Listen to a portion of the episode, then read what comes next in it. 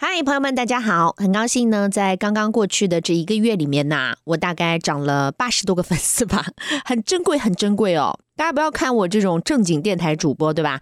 平时做个节目呢，辐射到一座城市的早高峰，大概上百万粉丝吧，应该在播客平台也能怎么样？哎，其实真的在播客没有人认得你。然后我也真的很庆幸哈，自己能够真正的作为一个 nobody 哈，在播客界心无旁骛的认真做节目啊。当然也不是说我平时做节目不认真哈，然后变得非常非常珍惜这一个一个能够订阅我啊、倾听我的听友。纯粹做内容，坚持的过程呢，其实就是一种修行的过程。现在呢，最艰难的应该就是 得不到太多的反馈吧，我都不好意思说正向反馈了哈，哪怕是负评吧，你好歹就是骂一骂我，对吧？提点意见什么也好，让我思考思考怎么改良啊。最难受的就是这种没反应啊，没反馈啊，那就代表没什么人在认真听。不过呢，我的初衷呢，应该就是梳理我曾经的一些。比如说节目的珍贵的录音资料呀，有一些其实，在正经的电台也没有办法全部的播出，所以这边开小灶呢，就是把我未曾剪辑的最大限度的保留原汁原味的，然后做一个梳理和留存，比如像是声音日记一样，所以应该没什么人听，我也会持续跟的吧。今天呢，给大家上新一期，是我非常尊敬和钦佩的主持界的前辈。曹启泰大哥的聊天，曹大哥呢是我的邻居啊，我们两家大概步行十多分钟吧。这是在去年上海疫情封控期间呢，我们突然发现的事情啊。这期间有一段故事，就是当时因为物资匮乏，尤其是食物的种类很有限啊。每天看到他在 vlog 里面处理一些啊，这这个边角料啊，什么食材啊什么的。然后他太太呢又恰巧特别爱吃肉包子。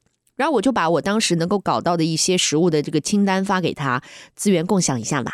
然后他什么都没有要，只提出了，哎，我要二十个肉包子。哎，于是呢，我们之间就留下了在风控期间的所谓肉包子情谊 哈。然后曹大哥是一个非常非常懂得感恩的人，不分社会地位高低贵贱，这点让我真的非常感动。因为给他人肉这些包子，对我而言呐，真的是举手之劳，不足挂齿。但是他不仅把那段时间所有帮助过他的人都记在了一个小本子上，然后在解封之后，他特地一条一条，我估计他是一条条发的啊。总之，我收到了他的呃发给我的一条私信，然后亲口是语音哦，人家没有什么呃群发复制消息，是亲口语音谢了谢我。然后又在自己的视频号直播里面又谢了一遍这全部的这些人，非常的郑重。这在很多前辈大咖这里是非常难得的品质。而且他乐于表达他的感恩之情。我经常遇到什么就是大 V 啊，什么大咖啊，觉得哇自己粉丝好多了不起死了哈，受你一些恩惠翻你的牌子呢，那是看得起你好吗？私底下跟你说谢谢都想不起来呢，还要在公开场合表达，那是根本想也别想了。所以这真的是一个非常谦卑、正直，然后好相处的一个前辈。我们的这期聊天呢，是在去年的八月份左右。在他的这个一高高的工作室录制的，所以他所说的今年呢，就是二零二二年发生的事情。这期节目呢，也将分为上下两集播放。本周呢，先上新前半部分，希望没有浪费到大家的时间。下面就有请曹启泰大哥。小唱翻牌，同行相亲系列，欢迎的是我的同行、好邻居、我的巨蟹小伙伴，欢迎曹启泰大哥。Hello，Hello，因为我们两个人住的很近，对，我们大概隔二百米不到，就是走两步就到的位置，所以就忽然发现，哎，是个邻居哦。我的意思就是，如果没有肉包子，你会上我节目吗？我觉得强迫也得聊。什么？什么意思啊？我不喜欢看台本，我不喜欢讲两遍一样的话，我讨厌排练。那你正适合上我的节目，因为只有新鲜的反应是有意思。就是这才是同行。我三岁就满街聊天，聊整个小镇，都我一个人去了。然后跟老人、跟孩子，我坐个火车，就在一个火车里把一个车厢的人都交成了朋友啊。当年我信誓旦旦的说，我的车上绝对不带别的女生，做不到嘛。那生活工作没有，后来我做到，所以我直接不开车了，我跟别。别人挤一辆车。大家好，我是曹启泰。作为小畅的同行，很高兴被他倾慕。周六早上九点，小畅翻牌，让你舍不得转台哦。这么早就播啊？我们今天呢也是很巧，把录播间呢搬到了场外。本来呢是不想的，因为大家知道，就是除了刘德华呀、蔡蔡康永。呃，这些人我去他们的酒店去录节目之外呢，今天呢，我又一次来到了场外。我们欢迎的是谁呢？欢迎的是我的同行，我的好邻居，我的巨蟹小伙伴。欢迎曹吉泰大哥。Hello，Hello，大家好，呃，谢谢小畅。今天来到了曹老师的这个工作室啊，就是因为比较特别，一高高工作室。嗯、其实呢早就有所耳闻啊，久仰，久仰久仰，对对对，因为在其他的影片当中有看过，然后久，了就擦药，好不好？最好从食物里去改善。然后之前我是记得在那个大人哥的那个追思会上面，对，嗯，也是曹老师主持的嘛，然后有一一群好朋友也是在现场，然后那个不是这个位置，我知道不是在这个，在当时也在愚园路那个愚个园路我们另外一个工作室艺术空间。对对对，但是当时有听你介绍过，嗯然后后面呢，上一次上我节目是呃淡水小镇的时候，应该是上你节目先，后来才是大人哥的对告别式，是对，然后这当中就没事了，嗯一直到这一次呃上海主动静默呃嗯，的过程里面，因为我们两个人住得很近，对，你为什么会跟我打招呼啊？哦，你看到我的视频号里，我在你们家门口，对呀、因为哦。你、你的那个 vlog 正好那个街景啊什么的，就是我住的地方啊。对对对，所以你说你是那个街道嘛，我就不说什么街道了啊，就是你说你的街道的名字的时候啊，这不是我街道的名字吗？对对对对对 我们大概隔二百米不到，就是走两步就到的位置。对，所以就忽然发现，哎，是个邻居哦。而且我可以在外面晃，你不能。对，我就特别不平衡。那个时候你已经在街上晃了，在街角天天录 vlog，我就想我都出不去。然后你在空无一人的大街上面，哎呀，就是抬抬头，后面有一个我曾经天天去的健身房，那真真真的就是，但那时候出来也没事儿。不是你当然觉得。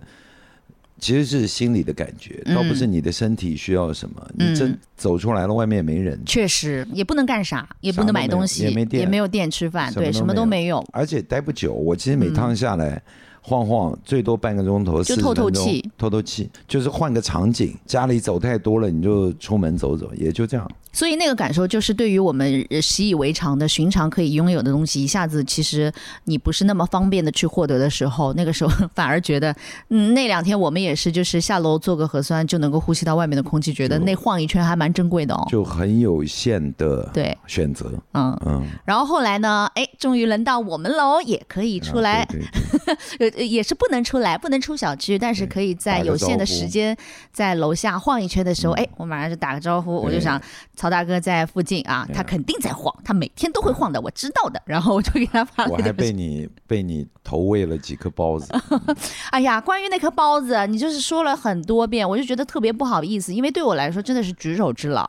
然后因为哎呦，在那前后的日子里面，所有的举手之劳都是望穿秋水，嗯还有葱，还有多难呐、我团了半件那个猪肋排，嗯，因为你太太爱吃包子，对吗？爱吃肉包子她，不是爱吃肉包子，他只吃肉包子，只吃肉包子啊就她，早上早上起床就是一颗包子，所以还没有吃厌，百吃不厌。就她换换不同家吃，哦基本上还不变，哦就是就固定那个就每天每天每天所以我来自我的肉包子还得他青睐。青睐吗？他其实 他是很稳定的人，嗯的确如此。就你看，就是嫁我都可以嫁那么久，一什么意思啦？什么叫嫁你可以嫁那么久？一成不变。他是嗯一个蛮专一的人。呃专一又稳定，然后嗯爱一样东西就这样，然后爱的也很简单。那那相反，从另外一面来讲，就是在尝试新事物方面就稍逊一下。呃，会，嗯但是我觉得这个是基不同的基本功，因为比方说他是演员，就嗯真的要讲他的标签的话，他是一个演员。演员其实都很，我想专一应该是特色，嗯专一执着投入。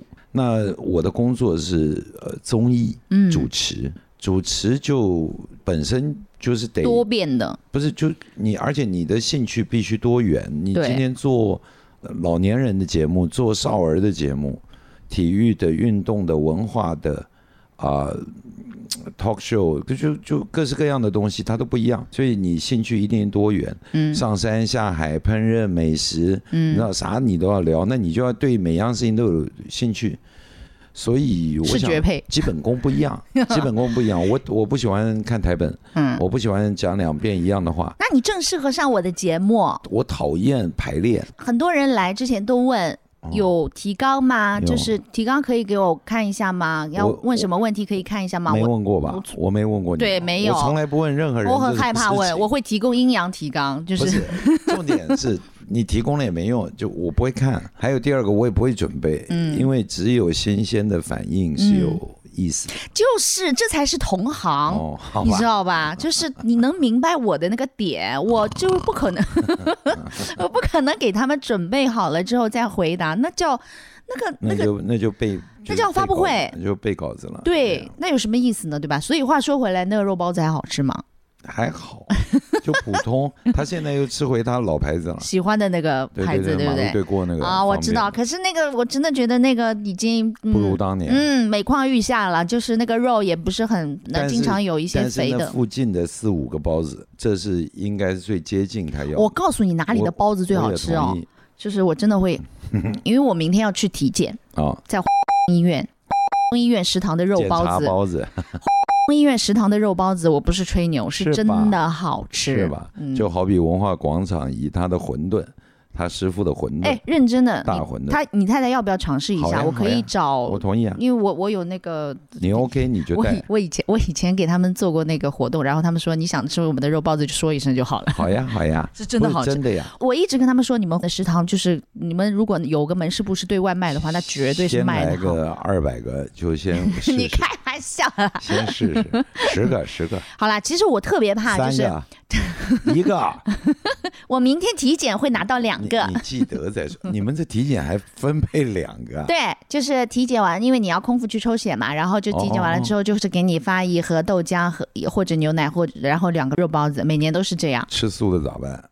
嗯，那你就你就自己就给我啊自己看的呗。就经常会有同事给我啊好呀好呀好呀。哦，你们明天大家都要减，啊，没有，就是明天和后天所，以一人两包，一人两个，你们里面五十个人就一百个，一人两个。团伙来卖弄。所有的其他的那个去那边体检的人都会得到肉包子，早饭标配。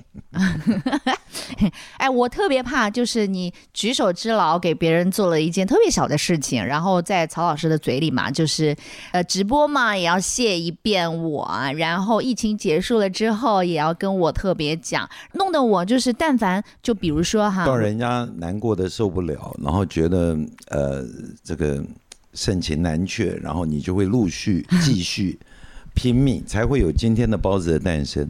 所有你做过的事情，没有一样是白费的，嗯，它是一个正常循环会。你想要说业？障了吗？不是，它会循环转回。我我要说的是包账，就是包子一定会再回来的。就是我的点就在于，比如说我本来就想邀请你上节目，你你会因为那两个肉包子就就觉得，哎，你看人不死，债不赖。哎，包子吃掉了，我不想用包子来换这些，包子的情分还在。我不想用包子的情分来换这些。我的意思就是，如果没有肉包子，你会上我节目吗？我觉得 怎么？你还有三次不是，我觉得会，啊？但是它其实是一个，它是个累积，就从你看到视频号是个街坊，然后是邻居，嗯然后在疫情间能见面，我们俩也没那么熟，嗯但是那时候你会觉得你能够见个真人，见个活人，见个认得的人，嗯在封控的六十几天之后，有人七十几天、八十几天，你能见到朋友，所以这个这个缘分嫁接在包子上，成为了一种组合。这样不是，而且上节目这样，你为什么不上？现在大家又没有真的忙起来，又没事做，你们是正常有工作要要干活，我们很多事情都没有真的开展，没办法。对啊，所以我就想，就是嗯距离上一次也很多年了嘛，对但是你其实也一直在忙碌着，忙各种各样的事情，那也是时候，正好因为我有这样一个特别的企划是是同行，嗯然后你嗯正巧又真的是。确确实实是标准的同行，你知道吗？因为我这个同行的概念很大啦，嗯就是辐射到所有的用声音领域的一些同行，包括马行嘛，哎，都对对对对对，哎，你好聪明哦。还好。通常套路就都是这几样，这几样。所以今天就是真实的呃邀请了一位标准的同行，是也是我的前辈，主持界的前辈不。敢当。嗯，我其实不太承认，但我这次去厦门工作呢，聊着聊着，人家让我访问那个《你好，李焕英》里面演那个谁的妈妈的呃马兰老师，嗯，结果旁边人一个人就哎呀，两位老艺术家，我 我我一口血差点飙出来，但是当然不是人家错，就是你自己。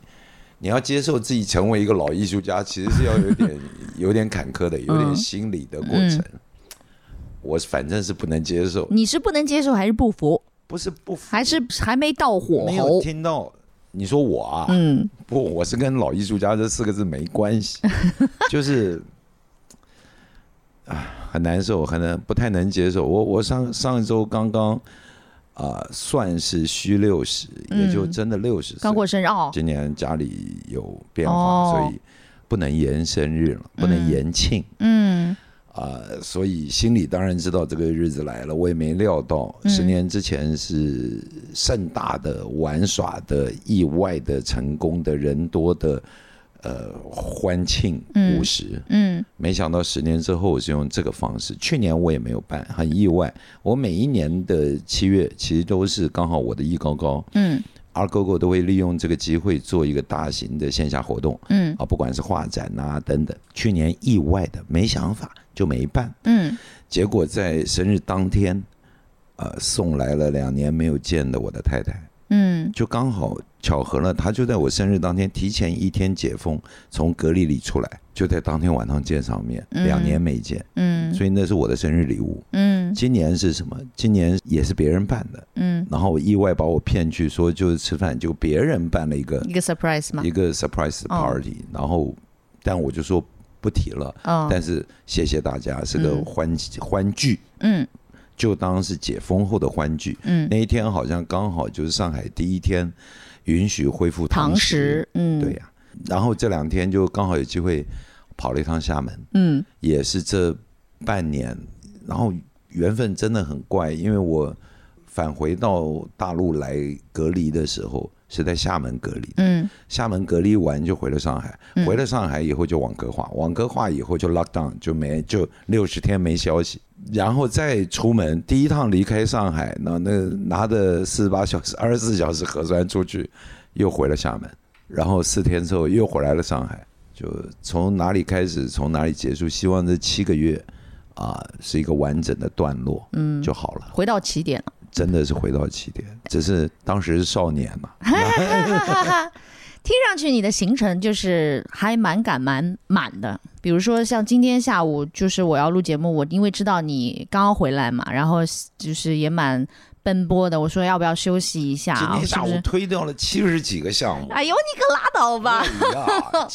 其其实几个都是自己想的，一个也没发生，做了一堆奇怪的梦。你像我就是如果安排的太满，我就会觉得很压迫或者很累，我要休息一下。然后你就反而不，我要赶紧就是我先我改了，我改了。这个你现在你刚刚描述的这个情况，大概是两三年前，两三年前我是绝对没有空的，啊，没有过，你现在已经是改了的状态。对，一个下午可能就好比说，同样坐这个位置，嗯那为了节省时间成本，我不跑，因为一跑动，车程、心态、状态都会变，嗯所以我可能一个下午在这个办公室里面。嗯会客厅里就四组客人，嗯然后就伸张熟位，伸张熟位，伸张熟位。可是那跟你做访问不太一样，嗯跟我们以前做我们的工作啊，嗯去访问嘉宾不同。嗯嘉宾是你没有预备，他不会有有后续。嗯这个访问做完了，项目就做完了，节目就做完，栏目就做完。但是你跟人会面，是因为后面可能有合作、有项目啊、长期的关系是个嗯资源，是个呃网络。那你怎么能不记得人家？因为我们以前做节目，你知道，一天上班这点事儿做十期，我怎么可能记得人？我连嗯波士堂那种大老板，下午录完了，晚上说要请我吃夜宵，我就问制作说谁？谁？那个人谁？他说那就那今天下午你刚访过两个半钟头的，我说啊，我说那他干嘛的？他嗯 可是我现在没有，这以前真的一个下午，所以我永远拍照，嗯就我会在现场拍一张跟大家的合照，其实是在看手机。嗯某年某月的下午，对我见过这个人，因为我是一个视觉记忆者，就是你给我看材料，我不记得，我一定要看到这个人啊。想起来哦，，所以我传给你一张照片，是上一次访问的合影，然后你就想起来，哦，你是做节目的那个，不是跟我一起我起。才想起来，对对对，我是靠印呃视觉记忆，所以人家真的以前说，那如果长篇的台本，你真的今天晚上上台是不是自由发挥类型的？嗯，啊，真的要背台本怎么背？很简单，拍照啊，不是就用力看那个剧本，把它变成一张照片。你就会记得哪一句在这一页的上方或者下方，呃，或者翻页的我是地方，我是整页就一刻在脑子里，然后在台上照着读，就是影像一样，在脑中就是像影像。那张照片跳出来，然后你就你这是典型的文科生备考的那种，算了，我那几样都不是我的长项，就是眼睛像摄摄影机一样，把它摄摄入你的脑中去这这是翻看。第一个，但是这两年我节奏变了，嗯。就是我真的学着，因为我我这都还是你改了之后的节奏改了，你还是挺满就，让自己从容，这叫从容啊。就更从容一点。这里面真正负担大的，绝对不是被你访问，也不是类似像我刚刚前面有个约，现在有个约，待会儿有个约，嗯哼，这个也没什么。重点是像待会儿那个约，可能有十几位文化圈的好朋友、大师，呃，晚上要喝大酒的，那个其实是要有体力战斗的。嗯嗯，嗯，所以你的这个状态是你自己我所习习惯喜欢的吗？喜欢，我只是可能真的也因为一是选择了，也不嗯管是不是因为这个疫情，大家都觉得说把朋友圈可以缩小一点了啊、嗯然后确定三观比较类似的人嗯。比较好相处。那这一次就长期的隔离，就引发了很多人对于人生的思考，是，甚至因为有比较多的意见。嗯。啊，那意见不同或三观不同、态度不同就拉黑。呃，我觉得我不是因为这个，但是我觉得也可能因为年龄段、呃生命段的不同，所以我稍微把节奏放松了，我没有把自己逼那么紧。我以前是，我现在如果回头看看我。还没有真正入行，但是在学校学生生涯很活跃的段落，嗯我都发现我当年写自己的行程表，就是做学生啊，还刻行程表，嗯自己写很漂亮的字，我学美工的，然后自己写。这样忙碌的一周，忙碌的一周，我喜欢自己是那样的状态。死该交，哈哈哈。我喜欢自己是一直在忙的状态，就忙得很来劲儿，觉得自己是有用的，享受很很享受，享受这种状态，很享受。没有感到一丝疲惫嘛？或者是有觉得压压的喘不过气的时候？好貌似我活着是应该那样的，就是啊我我三岁就满街聊天，聊整个小镇，嗯都我一个人去聊天，然后跟老人跟孩子，我坐个火车就在一个火车里把一个车厢的人都交成了朋友，嗯，我是这样的人。所以对你来说最困难的其实是叫你闭麦，对吗？不让你说话，呃对吗？我觉得，除非我在一个很想说话，就是很乐于沟通、很乐于跟人家聊的时候，嗯而不能聊。可是我并不是话多，就我今天去了，道不同不相为谋。如果这些人跟我语境不在一起，那我懂。我我根本一个字都不想说。嗯，可是你的你猜我现在想不想说？你，我没没有勇气问啊，要 强迫也得聊。什么意思啊？就是你疫情期间，你看，即便是空间上面，嗯，把你限制住了，但是你还是会通过自己的视频号，通过 vlog 来拍摄自己的每天的。那就那就是没事找事做。但是你有表达欲啊，呃我应该是说，我有表达习惯，而且这个工具因为用了多年，嗯你已经分不出来你是在工作还是在生活，因为它就是我的生活。十七岁、十八岁上舞台，呃，主持节目，到真的入演艺圈、入主持圈、电视圈，大概是二十一。到今天四十个年头，到底哪个是工作，哪个是生活？那你在即便在早期呃学生生活里面，你是演讲、辩论，你也一样要上台，舞蹈、戏剧、小品、话剧、喜剧。所以我想，那是我生活的常态。所以肾上腺素分泌得到了快乐啊，从中得到了快乐所以是你生活的一部分了。所以现在内分泌紊乱，就 没看出来，所以我要稍微调整，其实对于你来说，日更一些东西并不是一个需要不是负担。坚持的负担，就是很自然而然的每天就日更了，会有那么多东西我也没。签合约，我必须一天一则多少长。可是你真的坚持的很久如果，真的是那样，嗯我觉得我也没有压力。我我以前我写过七本书，我写书都是怎么样一个构成？都是书商跟我的经纪人聊好了，把合同给签了，上面标明了几月几号以前要交付，我才会写。此时一个字还没动，哎，如果没有这张合同，你放心，那就 那就万里长城了，就就猴年马月，嗯，真的。所以写字和说话还真不一样。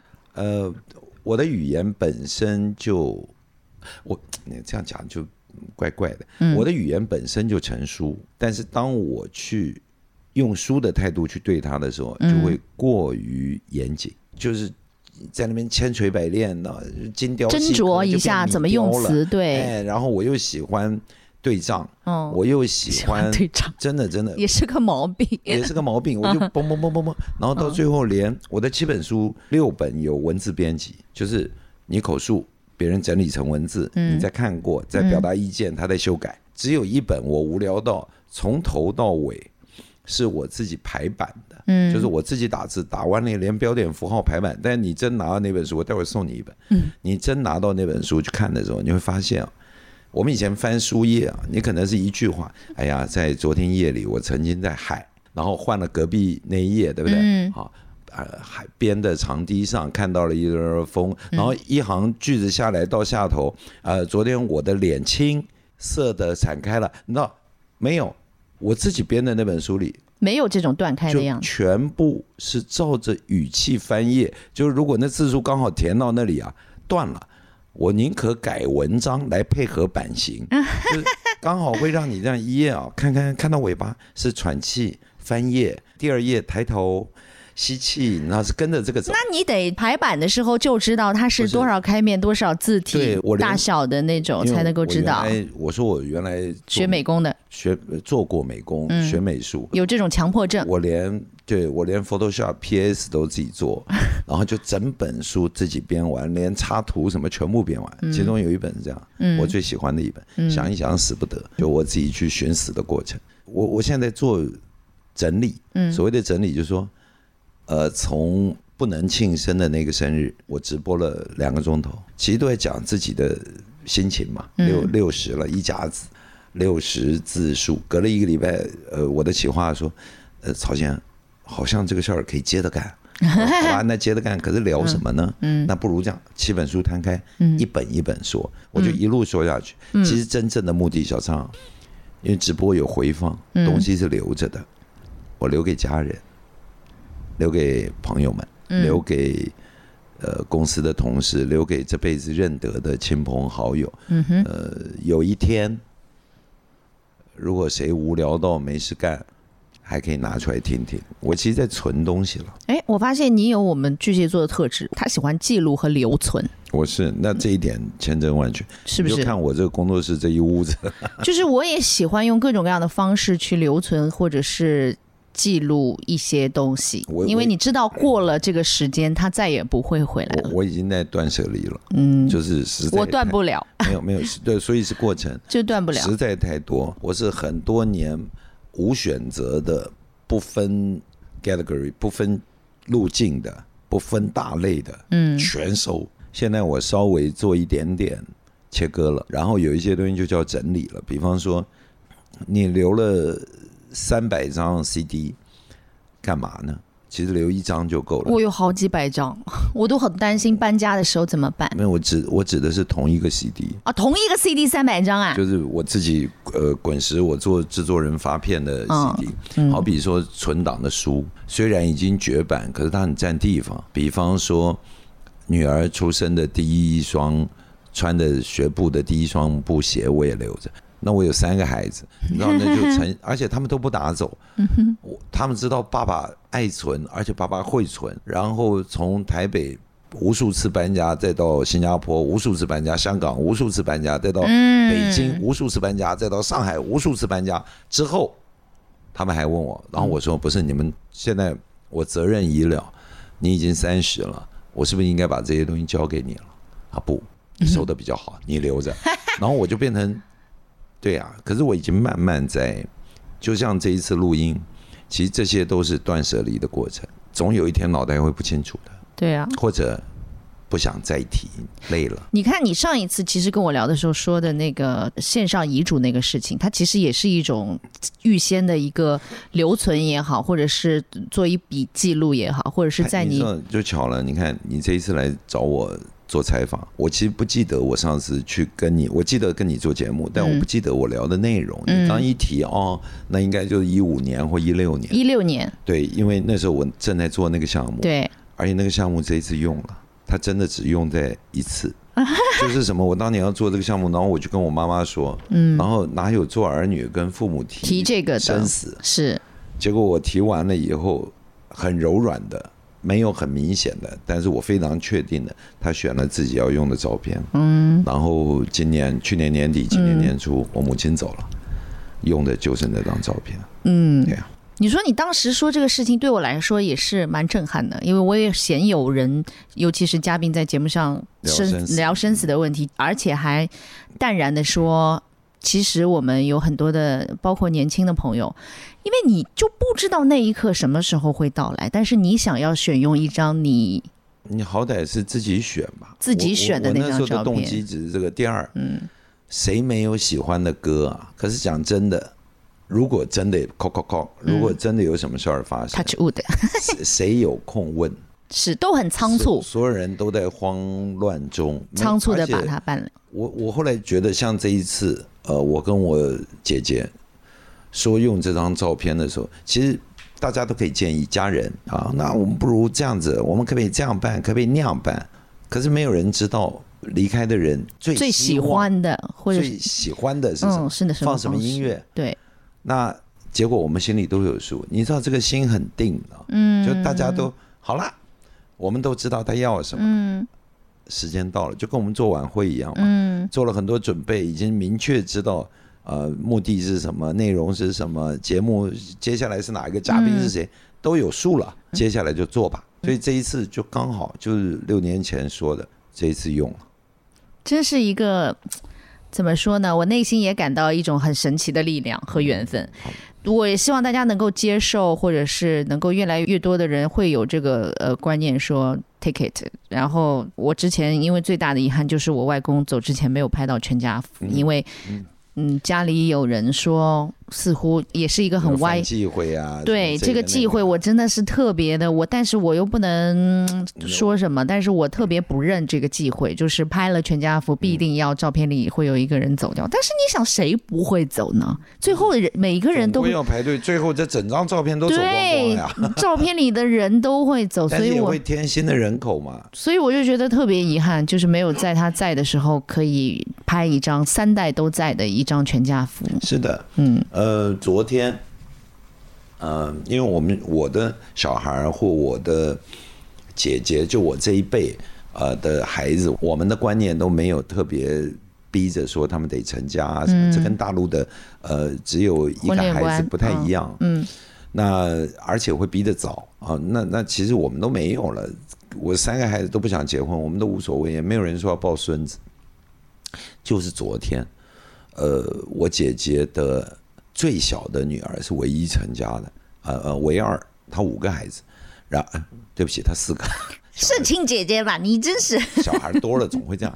然后但是呢，呃，生了娃宝宝，嗯，所以我就变舅公了？哦，就就然后我姐姐已经变变外婆了。嗯可是她昨天第一次见，就是隔了一年，因为疫情，因为种种，昨天第一次见到孩子，很开心。可是他觉得那不是他的孙子，呢，他不 不是他外孙，他觉得就是一个别人家的小孩。他昨天晚上在跟我聊这个，说，感觉不太真实，就还很陌生，因为生了一年都是看视频，啊，然后终于昨天第一次见面，可是他还觉得这是别人的孩子，就前前面半程没参与啊，中间介入就觉得有点怪怪的。就是抱来玩玩。他说，但是可能下个礼拜，好比说，嗯呃，抱回家里来玩一阵子，可能就会玩出感觉。我说恭喜恭喜，慢慢玩。嗯，那你们全家心态都还蛮开放和健康的。呃，也就就就是合得来的人，总归三观还是要比较接近的，这跟你做的事情也蛮有关系的，也很像。很很很相关，就是你的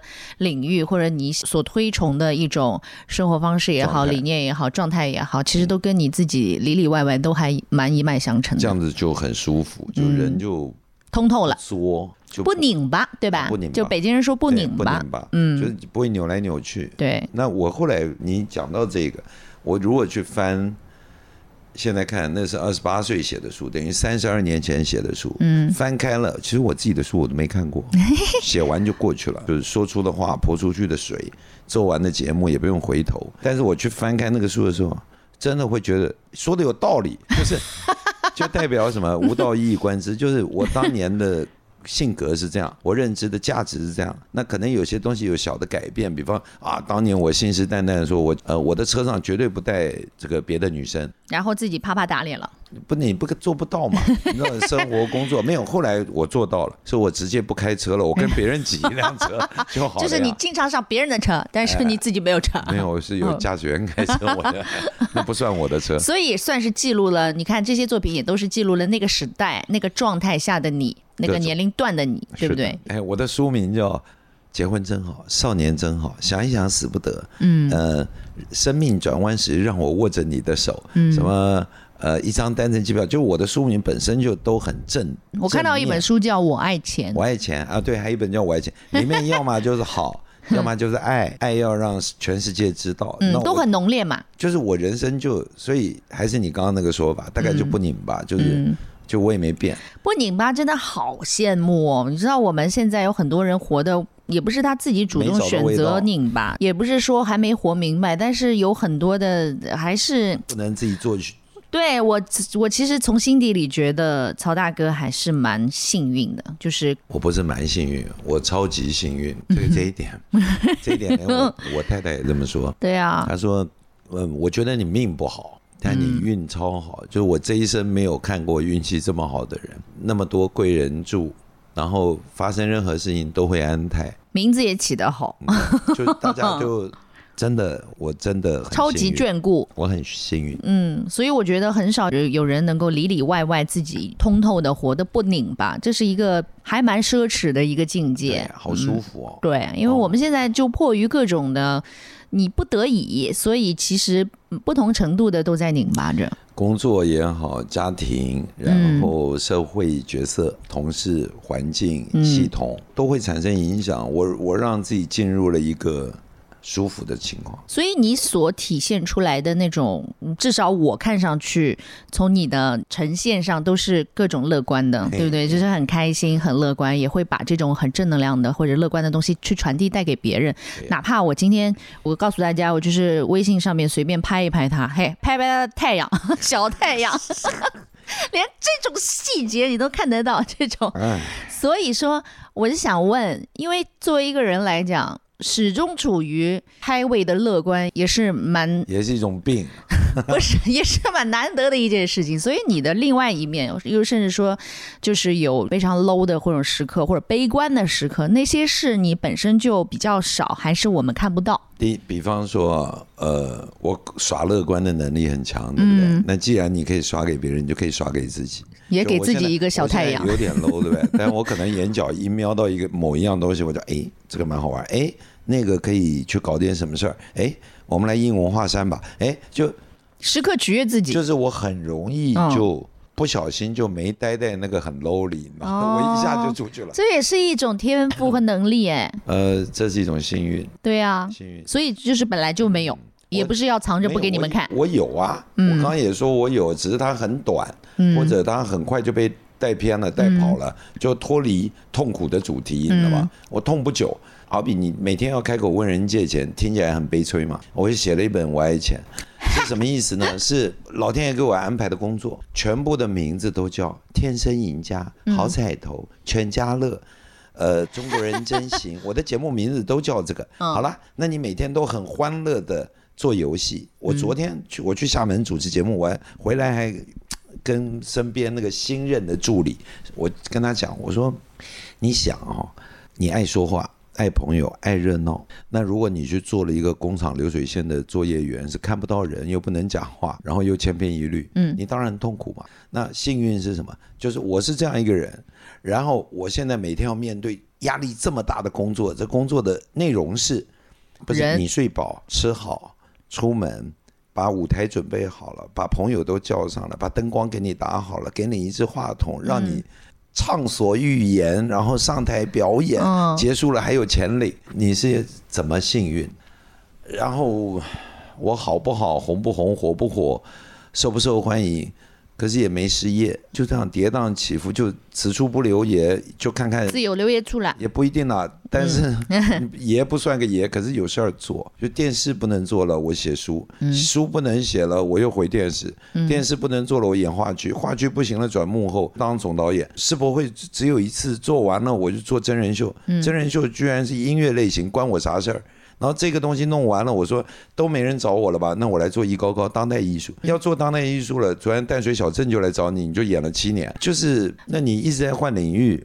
然后现在做当代艺术也做的自己开始，我跟你讲，开始主心骨都出现了，就是我连我喜欢的艺术类型、节奏跟艺术家对话的语境都变了，这很快乐，你知道？莫名其妙自己笔拿起来，也真的开始写毛笔，咵写两个字，公益活动一去卖，两个字现在十九万九千，差一块钱二十万，真的啊？再扯哇，没事儿，你看拿多少包子来 换。打扰了啊！真的打扰了。你想拿两个包子换两个字是吧？你刚刚说什么医院来着？他好意思卖这么贵的包子？他人家没卖。哎，我那个也不卖，我那都捐公益活动。对，而今天有幸看到你三十多年前画的第一幅画，嗯，有味道吧？就是这个，你知道这个那个上面帮我补笔。当天舞文弄墨，你知道这文人呐，嗯，聚会啊，那个焚琴煮鹤，大概就那个那个腔调。然后呢，这个人是张大千摩耶金社的花匠。哦，是张大千大师不能承认的闭门弟子，就是说他已经不收徒了，但是他允许你在他的摩耶金社里帮他养大千先生画的荷花、睡莲，嗯，这些全部是这个人养的，其实就是徒弟。其实就是学画哦，叫韩景天老师，所以很有，其实很有味道。但是我我我跟他的缘分也就那一次。你看那你的这边背后这一张，你知道这个漫画吧？下面这张白的乌龙院，嗯，大师兄小师弟有没有？这是原稿，我是乌龙院的编剧，那个剧是我编的。大师兄小师弟每天打打闹闹。的那个故事，小唱翻牌，同行相亲系列。做主持人，你就真的不要长到偶像的高度。偶像最起码一八零，所以我就会搞个一七九点五，像林海高层那样，很难搭档。像他这个就太高，我这种就叫完美。那你现在如果让你自己定义，你现在主要目前正职干什么？哎，你问的好，活着。真的，真的就活着。你这个无限的精力和源源不断的能量啊，从哪里来？第一，一定要睡觉；第二，一定要吃饭。什么叫我爱钱？谁不爱钱？但这句话的意思不是这个，爱是尊重。很多人爱钱，可是没有尊重，没有扩大钱的用途。是金子总会发光的，胡说八道。为什么老有新的金子会挖出来？就代表有很多金子从来没发过光，现在还待那儿。不到那一天，你不知道吗？人生最美就是翻牌。哎，小唱翻牌，我这结婚名字太好了。人生就是翻牌。大家好。好，我是曹吉泰。作为小畅的同行，很高兴被他倾慕。周六早上九点，小畅翻牌，让你舍不得转台哦。这么早就播啊？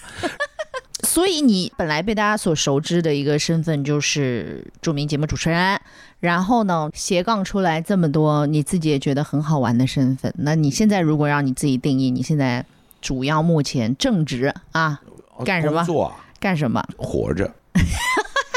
真的，真的就活着，做一个活生生，而且，哎，你问的好。举一个例子啊，就我的这个当代艺术的公司叫艺高高 Art Go Go，原来的 slogan，嗯，就原来的那个精神标语叫一不小心进了艺术圈这个太姿态放的很低，因为你跨进一个领域。然后那个 logo 是一个圆环，但是不闭环，它是个一个圆，但缺了个口。你看那木雕，那个是刚好。这件艺术品很像我的 logo，我就把它挂这儿。后来发现一个问题，它不形成闭环啊，就挣不到钱。然后大家做什么项目都说，哎，要一个完美闭环，对吧？要形成一个完美的闭环。对，我说来来来，我们来改 logo，把那个环关起来。我们要开始挣钱了，然后要把 slogan 改掉。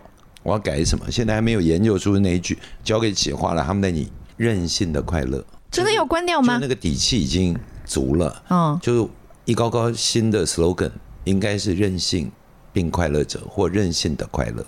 就我一直在做正向快乐的事，而且我们做事的方式很任性，我觉得这个很棒。那如果我的任性可以服务很多人，如果我的快乐可以分享很多人，这就是我生命要做的事情。所以你刚问我正直是什么，我就做和我个性并很快乐的事情。任何东西，包括写文章也行，写书，因为所有东西其实一者一里通万里车都是表演。就在演话剧，maybe 演音乐剧也可以。嗯，而且我今年六十，可是我跟你讲，我看到什么文化广场发通告，音乐剧演员，你知道我自己手机拿起来，我就想跟 想跟他说，哎，你觉得我可以吧？就是我都还我想去做开心的的事情。你这个无限的精力和源源不断的能量啊，从哪里来？第一，一定要睡觉；第二，一定要吃饭。只要睡得饱，吃得饱，还不用吃得好。今年我一月的时候，二零二二年的一月，我被确诊没毛病，那 就我体检了二十天，有严重的贫血，但是查不出病因。二十天查了二十天，所有东西都排除了，就比比方说，他们认为一定是肠胃肠胃道吸收的问题，不是肠胃道有有有长东西有干嘛，但是一一排除，血液也查过，这个也查过，那个也查过，我甚至连除了高血压有服家族遗传的高血压有服药以外，我其他两高都没有，嗯，我很健康，可是我没有血了，然后最后。因为没答案，所以最后的结论叫做缺铁性贫血。那就是多吃红肉的，吃红肉，吃猪肝，吃菠菜，吃深色的呃水果，吃巴拉巴拉巴拉巴拉。就之前没有嘛？是什么？我就一路掉血，就是从四年前做常规体检跟别的事情验了血，就说哎，朝鲜，可是看我不像的吧？对，我又不是什么骨瘦如柴，然后这个面，哎，其实我也是面色很。我也看的不像，对不对？贫血啊，对。不过女生比较有可能，就是我们家族都是这样。女性比较有可能是呃，我连怀孕的时候都这样，血色素会比较低。我一直都这样啊，血 血色素会比较低。嗯，但是我四年前他们说朝鲜不对，你也有贫血的现象，嗯，请关注。到两年前他说朝鲜你是贫血，可是这个都还没有拉警号。到今年的时候。啊，在这里我们的标准是，好比说女生应该一百五，然后男士应该一百六，结果四年前我是一百四，嗯，他就说偏低了。两年前是一百二，他说不对，你这个是有贫血要检查。结果到了今年年初剩八十，然后照胃镜搞了三天以后剩七十，直接站不直，就是已经在路上是晕的这样，然后补了二十天以后。恢复到十，就连注射铁剂，跟铁的吸收有关系，跟肠胃吸收，跟很多事情可能有关，它是个综合情况。嗯，那我的感觉就是，反正总归得有点毛病吧，也不能完美到，你知道吧？就六十了，神清气爽，精神抖擞。为什么不可以？不是，我已经够好了，不要过度完美，总要留点伤疤。嗯，好比说你。做主持人，你就真的不要长到偶像的高度，偶像最起码一八零，所以我就会搞个一七九点五，就是主持人里最佳状态，像林海、高层那样，有没有？很难搭档啊，旁边的女孩都显个个头太低，他很辛苦。像她这个就太高，我这种就叫完美。可是概念上的确是如此，就是我有十年的 panic 恐慌症，其实蛮痛苦的。然后左眼中风，其实我现在看不见，我只有一只眼睛的视力。上台其实受影响。这下礼拜我预备去五官科报道，看看能不能整个整理一遍吧。我昨天上台，前天晚上上大台，因为这这一年都没演出嘛，我已经没有演出六个月了。一上台就知道全部退掉了，老花加重了，然后近视的度数不够，隐形眼镜要更换，外面的这个眼镜双光眼镜要更换，就是你要去做一些重新的整理。做吧，它不能完美啊。可是上台看不见，你知道是什么概念？嗯。我退场的时候，因为视力实在不足，因为一个眼睛只剩光，所以看东西不立体，那个透视不见了，是平的。我退场的时候，直接一胸口撞在旁边侧幕的铁板上。哎呦！哇，然后我跟你讲，人人哦，有点年年纪的差别的，嗯，真的不禁撞的，撞了一下，因为我穿着礼服，嗯，撞一下我也觉得没事，内伤了呀？没有，到后台坐那儿，坐那儿突然觉得左胸痛，然后你就在想，哎呦，这是不是心肌梗塞了？就然后才回忆到，然后我助理跟我说，曹健没有，你刚刚开场的时候撞了一下，我说哦哦那是外伤，那没关系，就是你知道年轻你不会怕这个嘛，嗯，所以也有不完美，可是这所有的不完美，其实都运气已经足够好了。你看我们节目好像很坏的样子，就是死死活不相信，怎么会有这么运气好的人？怎么会有那么完美的人？你然后说撞那铁板没撞，不是我的意思是我刚想问一些源源不断的这精神气啊是哪里来的？结果曹老师就给我们展示了各种，各种不好，对，也没有之前我也没有料到。没有，然后当你诉说的时候，这很正常。如果你刚刚前头问我说我的乐观哪儿了，这不就像你恭维我的时候，我就告诉你，其实我很惨。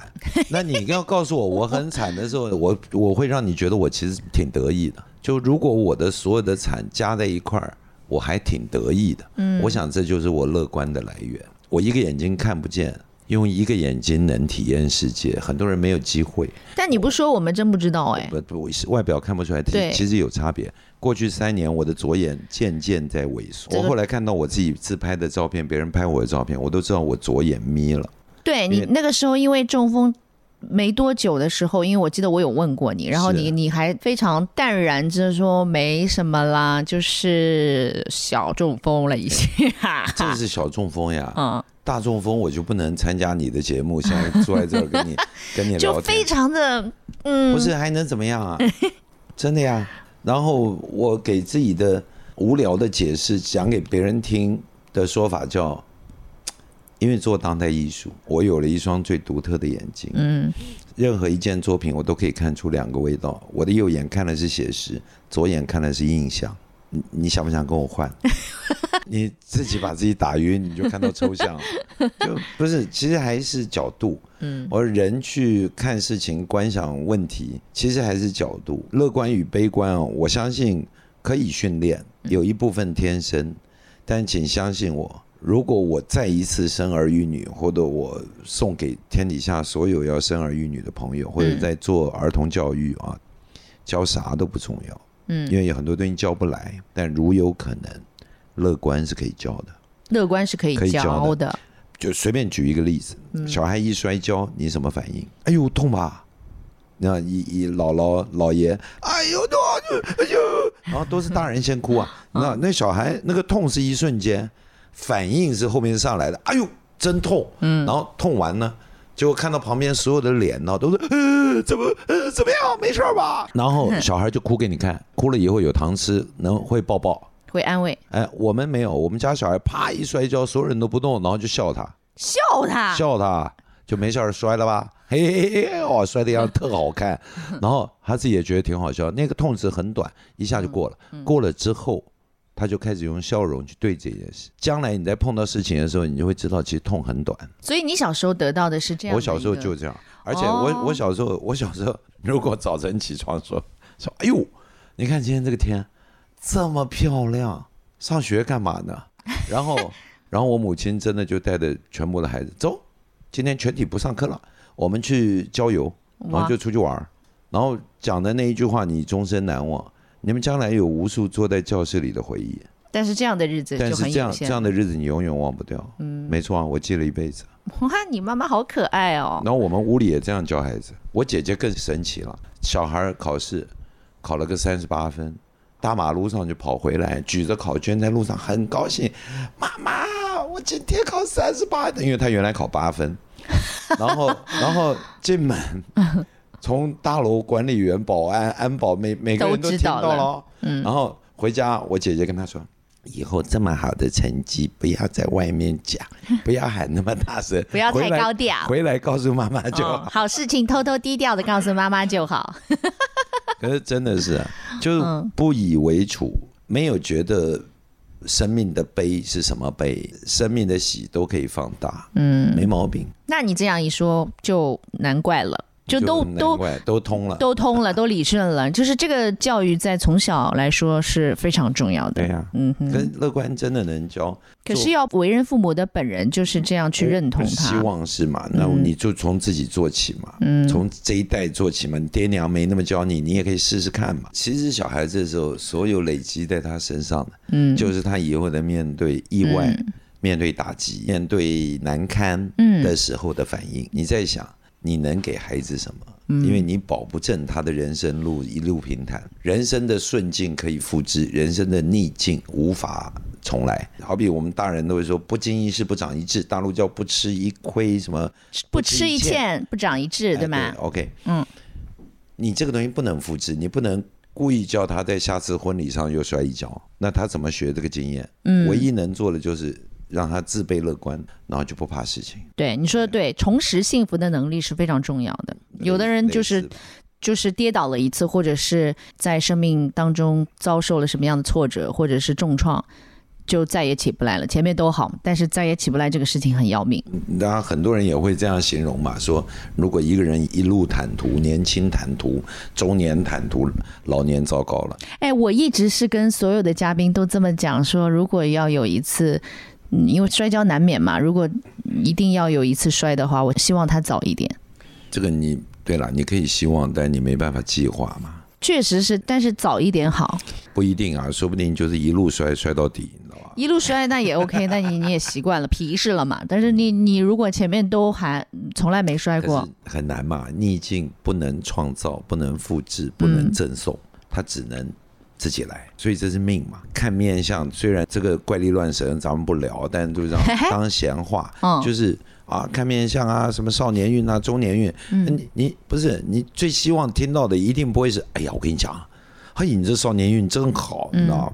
对，后面都很糟，你这听得多难过啊！哎，人家总希望说，哦，前面有点坎坷哎没关系，但是哎老哦，你这个后面晚年很好，啊，嗯，我我面相在变，我这两天那个节目主持完，看照片，我觉得我面相变了，变怎么了？我变方了。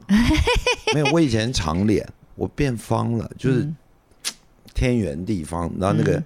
那个脸变，嗯，对呀、不是胖哦，所以大家其实还蛮在乎善终这件事情的、哦，就是把好事情什么之类的留到往后推。往后面用啊。对，晚年好，晚年光景。你控制不了的，就享受吧，就享受吧。希、嗯希望总归是希望，希望不吃苦，希望少受罪，嗯希望这样，希望那样，没关系，希望归希望嘛。不到那一天你不知道嘛，人嗯生最美就是翻牌嘛，哼，哎，小唱翻牌，就是翻牌，就看看下一张牌。你为什么？可以点题呢？因为我觉得你太久没提了，我帮你说一下。谢谢帮我 Q 题，啊我们好客气的，你回头去看看我上康熙，是吗？对呀、小唱翻牌，同行相亲系列，送给天底下所有要生儿育女的朋友，教啥都不错，嗯因为有很多东西教不来，但如有可能，乐观是可以教，乐观是可以可以教的，你们将来有无数坐在教室里的回忆，但是这样的日子但就是很这样有限。这样的日子你永远忘不掉。没错啊，我记了一辈子。哇，你妈妈好可爱哦，然后我们屋里也这样教孩子，我们家小孩啪一摔跤，所有人都不动，然后就笑他。笑他，笑他，将来你在碰到事情的时候，你就会知道其实痛很短。跑了个三十八分，大马路上就跑回来，举着考卷在路上很高兴。妈妈，我今天考三十八分，因为他原来考八分。然后进门，从大楼管理员、保安，每个人都听到都知道了回家，我姐姐跟他说，以后这么好的成绩不要在外面讲，不要喊那么大声，回来告诉妈妈就好。大家好，我是曹启泰。作为小唱的同行，很高兴被他倾慕。周六早上九点，小唱翻牌，让你舍不得转台哦。这么早就播啊？